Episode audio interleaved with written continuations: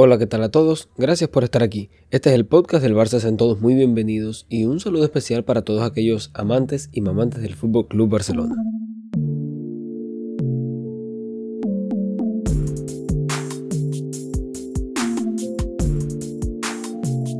Bueno, en este episodio de hoy básicamente vamos a analizar lo que fue la pretemporada para el Barça, cómo lució contra los equipos contra los que se enfrentó y vamos a tratar de hacerlo lo más breve posible dando mi opinión en cada uno de estos juegos y un resumen final. Así que empezamos. Bueno, fueron cuatro partidos contando el Joan Gamper. Así que vamos a empezar por el principio. Este partido contra el Arsenal, la verdad es que fue bien malo, fue muy malo. Hay un montón de cosas que corregir, hay un montón de errores que se cometen, hay un nivel de desconcentración y de desnivel en cuanto a condición física se refiere que es impresionante. Si nos concentramos en cuanto al nivel físico de los jugadores, era pésimo y si nos concentramos en el estilo de juego, era casi peor. Muchas pelotas largas, poca construcción desde atrás para, para hacer un juego dinámico y divertido, poca intención de crear el juego porque yo veía que había más intención de jugar con una pelota larga a jugar un juego creativo. Este partido dejó la sensación de que el equipo se ha acostumbrado a un cuarto centrocampista y eso solo demuestra que falta juego de interiores. Marcos Alonso se le vieron las costuras, saca, literalmente hizo lo que le dio la gana con él y no tuvo ningún freno en ningún momento. Eric García, bueno, ¿qué podemos decir de él? Eh, sigue demostrando todo de lo que no es capaz y lo que le falta. No circulamos el balón. Tengo muchas quejas. La verdad es que no quisiera centrarme en jugadores en específico, pero tengo muchísimas quejas. No circulamos el balón, tampoco se lo hicieron llegar a Pedri ni a Gundogan, los cuales no brillaron realmente por esa misma, porque ellos no son jugadores que tienen esas grandes habilidades defensivas. Son jugadores más bien que tienen habilidades ofensivas que necesitan que les hagan llegar el balón con facilidad para ellos poder hacer magia en los tres cuartos de cancha. Entonces, cuando tú no circulas el balón siendo el Barça, no eres nadie. Ahora, incluso un jugador tan correcto como Christensen, el primer gol llega por un error suyo. Pero ¿qué pasa? ¿Por qué el juego fue tan malo? ¿Por qué vimos un Barça tan desastroso pese a que marcamos tres goles? Y no quiero restarle, pero bueno, fue una goleada, fue un 5 a 3. El Arsenal asedió al Barça, metieron 20 disparos a puerta frente a solo 9 del Barça. 9 de esos 20 fueron dentro de los tres palos frente a 4 del Barça. En fin, realmente dominaron mucho ese juego y se merecieron ese 5 a 3. Pero ¿qué pasa? El Barça venía de un virus. El Barça venía de un festival de diarrea colectiva y realmente cuando tú tienes un virus estomacal, una gastroenteritis de ese calibre, y pues en fin, tienes que estar yendo al baño, te sientes mal y no te acabas de recomponer, pues estás fuera de tu forma física. Aparte del poco rodaje que tenía el equipo, porque ya el Arsenal venía de unos cuantos partidos a su favor. O sea, a su favor me refiero de, de rodaje. Mientras que el Barça era su primer partido de pretemporada. Por lo que de este juego no vamos a hablar mucho más. Solo quiero resaltar que en este juego Abde dejó unas muy buenas impresiones y fue como un golpe sobre la mesa donde dice que, va a aportar muchísimo al equipo por esa banda. Porque realmente tiene mucho desborde, mucha velocidad y creo que con un voto de confianza el muchacho puede, puede aportar bastante. El segundo juego fue contra el Madrid. Fue un maravilloso 3-0. Xavi sigue siendo, sigue demostrando ser el papá de Ancelotti podría reírme, podría, podría decir que el Barça es lo máximo y tal, pero me gustaría hacer algo un poco más acorde a lo que fue el partido.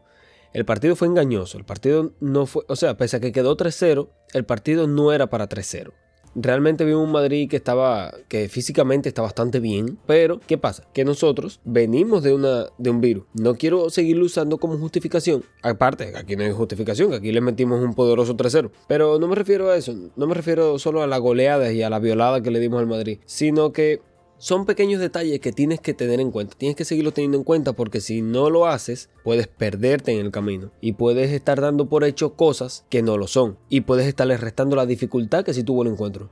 Los tres goles, el primero fue de Dembélé, una jugada preparada. Ese saque de esquina realmente estuvo magnífico, pero, o sea, es tanto mérito del Barça como desmérito del Madrid. ¿Por qué? Porque pese a que la jugada estuvo muy bonita, preparada, el disparo de Dembélé estuvo perfecto, estuvo bastante mal defendido por el Madrid. Porque si tú te fijas, cuando van a hacer el saque de meta, Pedri está completamente solo. Y ya cuando los demás se dan cuenta de que nadie está cubriendo a Pedri, todos le van para arriba a Pedri para protegerlo, para cubrirlo, es cuando Pedri le da el pase a Dembélé y se queda completamente solo. Dembélé hace un no quiero restarle mérito porque Dembélé realmente hace un disparo perfecto, cruzado, maravilloso, donde no, no tuvo ninguna oportunidad el portero, pero bueno.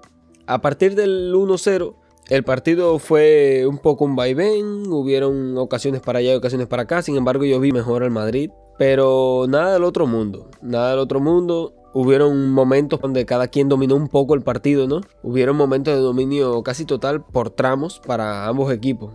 Y me gustó mucho que Xavi hiciera una cosa, y es que ganando 1-0, antepuso la importancia de un partido de pretemporada al ganar un clásico. Y con 1-0 hicimos más cambios, casi toda la plantilla de hecho, metiendo a todos los jugadores jóvenes, cuando el Madrid aún no había hecho eso. Porque estaba, se le veía un poco como que, con un poco de impotencia, como queriendo marcar y, teniendo tantos palos y demás, pero bueno, la frustración es parte del juego y tú eres el que no te puedes dejar avasallar. Vinicius hizo bastante poco mientras estuvo Araujo, ya cuando entró Des, pues, en fin, hizo lo que le dio la gana con Des, pero no quiero tampoco restarle tanto a Des, tuvo bastante poca ayuda de Rafinha. Cuando tú como lateral te enfrentas a un jugador como Vinicius, o eres un animal como Araujo, o te va a tocar bailar con la fea, que en este caso es Vinicius, y vas a necesitar apoyo del, del extremo. En este caso Rafinha no apoyó mucho, sí bajó, sí mostró solidaridad bajando, pero como que no le entraba, se quedaba ahí al lado del otro, miraban, al final ninguno de los dos le iba, y esa es la peor manera que tienes para defender a un jugador como Vinicius, quien pudo haber hecho mucho más daño. Fuera de esos pequeños puntos negativos, que es lo único que puedo decir, luego viene el gol de Fermín Trujillo. Fermín, compadre, qué jugadorazo ese. Eh, nada, seguimos viendo estrellas de la Masía salir y cada vez demostrar más la importancia de la Masía de la escuela del Barça. El último gol fue de Ferran Torres. El de Fermín López fue más bien por la presión alta. Estuvo muy bien el equipo en general ahí, robando el balón, saliendo. Le pegó un pepinazo increíble Fermín López. Vaya, estuvo monumental. Y por último, el gol de Ferran Torres, pues pase de Fermín hermosísimo, viendo un hueco, demostrando un entendimiento del juego y de los espacios bastante, bastante propio de la masía. Eh, en cuanto al gol de Fermín López, la presión alta, yo creo que la explicación más lógica vendría siendo la frescura de los jugadores que entraron, que fue realmente lo que nos llevó a presionar alto, a lo que nos llevó a generar en el Madrid pérdidas de balones. Pero bueno, sin contar a Fermín, que entró al final, los mejores jugadores del partido fueron Oriol Romeo y De Jong. Pasemos a hablar ahora del próximo encuentro, no sin antes recalcar que Xavi es el papá de Ancelotti y que de 10 clásicos que ha disputado Xavi, 7 están del lado de acá y solo nos han podido ganar 3. No han habido empates. Gracias. El tercer juego fue contra el Milan. Fue un juego donde el Barça dominó bastante. Eh, tuvo 18 disparos a puerta. El juego acabó 1-0. El gol fue de Ansu Fati. Tuvo 18 disparos a puerta frente a 10 del Milan. 4 dentro de los 3 palos frente a 3 del Milan, 62% de la posesión y, como 600 pases. Este ha sido el mejor partido de lejos del Barça, porque pese a que el resultado fue solamente un 1-0, fue el juego donde mayor dominio tuvo el Barça. Sin embargo, es importante recalcar que la calidad de Ansu Fati frente al pepinazo que le metió, realmente en esta pretemporada se está viendo un Ansu Fati mucho más activo, más rápido, con una mejor asociación con Valde. Pero bueno, no quiero que nos vengamos tan arriba. Quiero remarcar algunas cosas malas del partido. Como que, por ejemplo, sí, pese a que este fue el mejor partido que jugó el Barça, porque fue el que más dominó y tal, también fue contra el rival más débil. Sí, eh, pese a ser el Milan y pese a que me gusta su equipo, pese a que tiene un muy buen equipo, pero muy buen. Vamos a quitar el muy y vamos a dejar el buen. Sí, se está armando un buen equipito, pero definitivamente es el más débil de todos contra los que jugamos. Tengo que reconocer que en este partido la primera sensación que me dio, no la primera, pero una de las sensaciones más fuertes que me dio fue que no me gusta ver a Ferran como 9. Está como perdido. Ojo, no quiero que se me malinterprete. Él tiene ya como. Hasta ahí había marcado dos goles como 9 y marcó otro contra el. en el Gamper. Pero aún así, no lo veo, no lo veo, no lo veo. Ahora, en este partido vimos mucho menos protagonismo de Fermín, pero bueno, es lógico, ¿no? No podemos tampoco pedirle al muchacho que cada partido sea una locura y un despiporre una fiesta. Pero sí, me gusta que vaya entrando poco a poco, que vaya entrando en dinámica, que vaya aprendiendo de los que saben, que vaya, tú sabes, pasito a pasito. Ahora, de este juego yo me quedo con Oriol Romeo. Oriol Romeo sigue callando bocas, sigue demostrando el jugadorazo que es. No me puedo creer lo poco que costó su fichaje. De hecho, según estaba revisando hace un rato, Oriol Romeo no falló ni un pase en todo el partido. Está súper impresionante, demostrando tener cabeza fría, demostrando qué hacer con el balón cuando, no solamente cuando el balón quema y no hay a quien pasársela, sino con, con madurez, con, con seguridad. Y por último estuvo el Gamper, el John Gamper, el cual se jugó contra el Tottenham. Fue un partido que quedó 4 a 2 a favor del Barça, resultado en extremo engañoso, porque el Barça hizo un partido horrible sin contar los primeros 15 minutos y los últimos 15, 10 minutos. Las estadísticas de este partido se vieron relativamente parejas. Fueron 14 disparos de ambos equipos al arco, 8 por parte del Barça dentro de los tres palos y 6 por parte del Tottenham. 56% de posición para el Barça y 501 pase. Bueno, de este partido, como ya dije, yo me quedo con los primeros 15 minutos y los últimos 10 como nota positiva.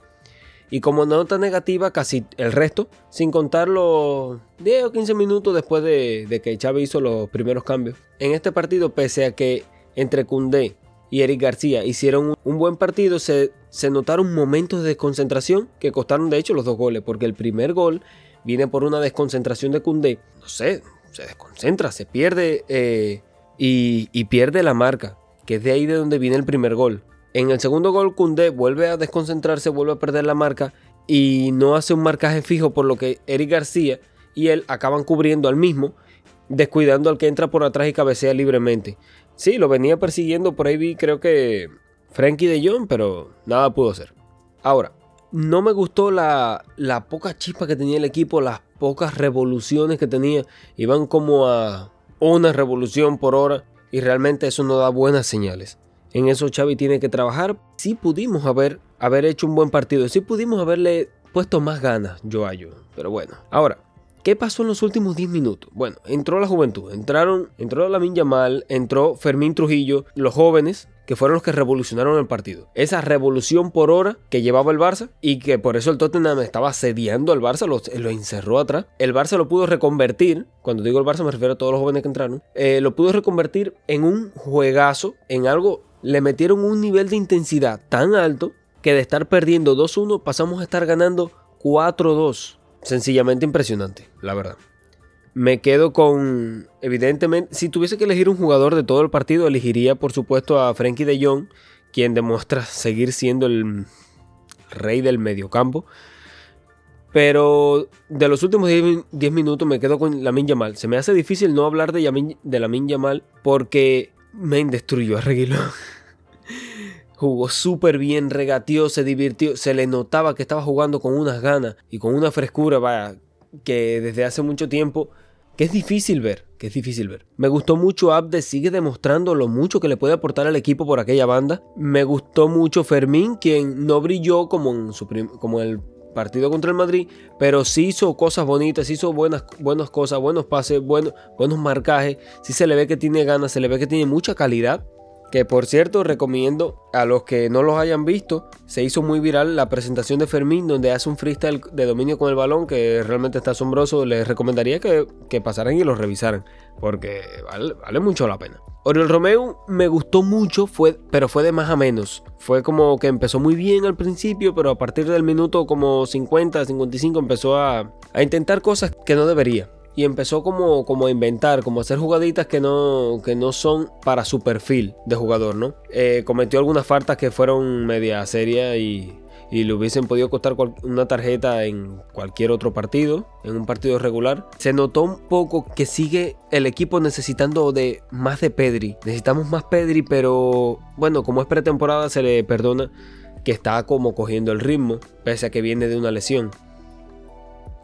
Pero sí, me gustó que ya al final del partido la chispa fue de menos a más porque yo no estaba disfrutando ver al juego así como sin gana, como, como flácido, como un viejo que no se le para, la verdad. Eh, ¿Qué puedo decir de Ansu Fati? Marcó el gol, estuvo súper bien, definió muy bien. Sin embargo, la gente está criticando mucho a Xavi por la cara que puso cuando Ansu Fati metió el gol. Y fue una cara como de... Eh, Este marcó otro gol. Voy a tener que darle más confianza, coño. O más minutos o lo que sea. Cuando, pese a que yo me alegré por el gol, a mí se me quedó la misma cara. Por lo mismo que están criticando a Xavi, me podrían bien bien criticar a mí. Porque a mí se me quedó la misma cara. ¿Qué pasa? Que tú vas conformando la plantilla y tu once ideal para la mayoría de los partidos. Ya tú más o menos vas haciendo una idea de que tu 9 es Lewandowski, de que el extremo derecho va a ser Rafinha y que el revulsivo va a ser Lamin Yamal, mientras que el extremo izquierdo, pues yo me había hecho la idea de que fuera Abde y que Ansu Fati entrara de vez en cuando, mientras que Ferran se queda como nueve sustituto de, Lewandowski.